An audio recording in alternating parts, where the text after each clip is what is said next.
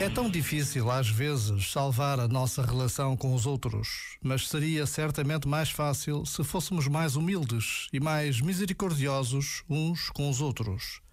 A caridade perfeita, dizia Santa Teresa do Menino Jesus, consiste em suportar os defeitos dos outros, em não apontar as suas fraquezas e em deixar-se edificar pelos mais pequenos atos de virtude que os vemos praticar. Já agora, vale a pena pensar nisto. Este momento está disponível em podcast no site e na app.